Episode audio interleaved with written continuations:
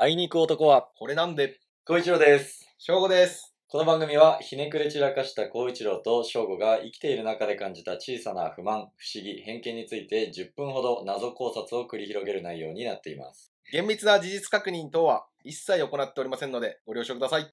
最新話は YouTube に上がっているので、ぜひチェックしてみてください。あのさ、俺らってさ、うんコンテンツ柄さ、割と世の中の重箱の隅つついてさ、はいはい。そんなの取り上げなくてもいいのにっていうところにさ、うつらつらと10分間ぐらいさ、不満を言い続けてるわけじゃないそうだね。だからまあ、旗から見たらさ、とんだひねくれ者だな、みたいな、思われてるかもしれないんだけど、うんこれね、一つ言っておきたいのは、世の中のしょうもないことに気づいちゃって、不満を持つっていうことはもちろんたくさんやってると。うん、うん。一方で、世の中の些細なことに対して、喜びを感じたりとか、うん感謝したりっていうことも、同様にやってるのよ。やってると。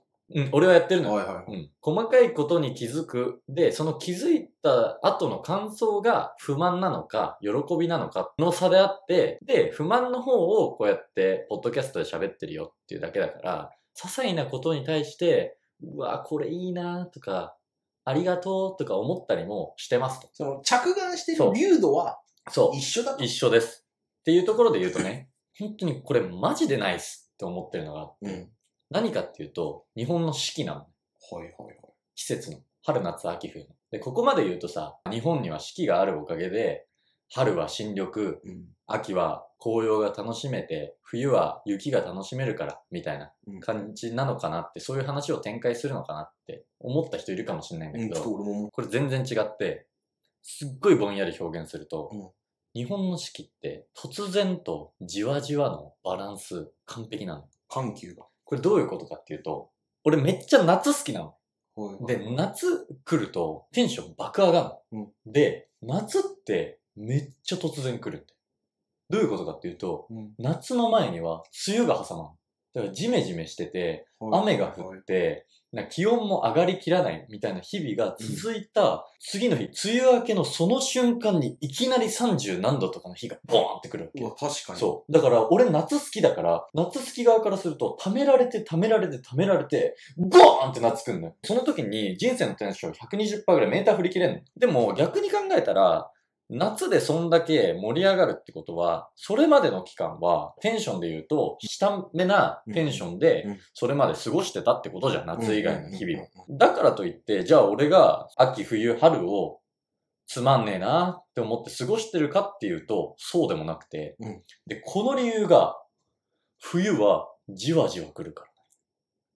確か冬にとっての梅雨みたいなのってないから。に。ないね。冬ってもう秋を越えて、どんどんどんどんじわじわ寒くなってくうんから、そのおかげで、俺はどんどんどんどん冬に適合していって、本当は別にテンション高くないんだけど、どんどん自分が慣れてってるから、冬ってこういうもんだったな、みたいなのを体が理解していって、順応していく順応して、冬は冬で、それはそれで楽しく過ごせてる。悪ない。そう、悪ない。冬大っ嫌いだわと思ったことなんてない。うん。だからじわじわ鳴らされてって、冬に順応して、まあこういう感じの一年だったよな、と思ってるぐらいで、梅雨が来て、梅雨が明けた瞬間に爆上げの夏が突然来るっていう。だから、日本の四季って突然とじわじわの緩急完璧なんだよ。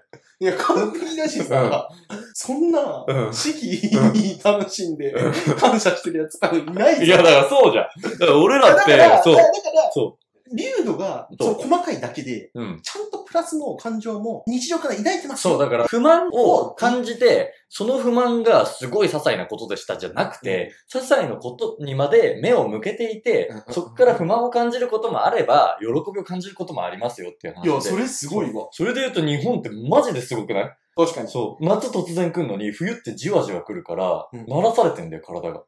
夏のうん。いきなり感、うん。ドロップを感じれるのっうんうんて、高一なんて、梅雨のおかげなんだよね。そうそうでそうそ梅う雨。ってさ、うんあれ意外とうん気温が上がりきらない時もあるんだけど、うんジメジメしてたり、うん雨降ってるだけで、うん。暑いぞみたいな時まあまあ、あるるあるあでもそれと夏の違いって湿度なわけじゃん。る。うん、そうだね。そう全然違う。で、その湿度自体うんは雲が、うんの有無だから、うん。ドラスティックに変われるんだようね。ん、そうだよ、そだから温度はもう用意できてう。るんですよ。用意できてる。うん。ただ、うん湿度があっちゃってなんですそよ。う。その湿度は1日でいなくなれるそんうで、しかもそうだし、あそうの、で視すね覚的にも変わるから。そうだね。その。どんより曇ってた空が、急に青にボンって変わるわけだかはら、いもうこれ変わったなっていうのが、はい。はいはい。わかりやすいわけ。ひまわりだ。そう。ひまわり久石城だ。久石城サマーだ。サマーずっとわかんないけど。菊次郎と夏だ。 あ、菊次郎と夏ん 俺ね、久石城はわかるよ。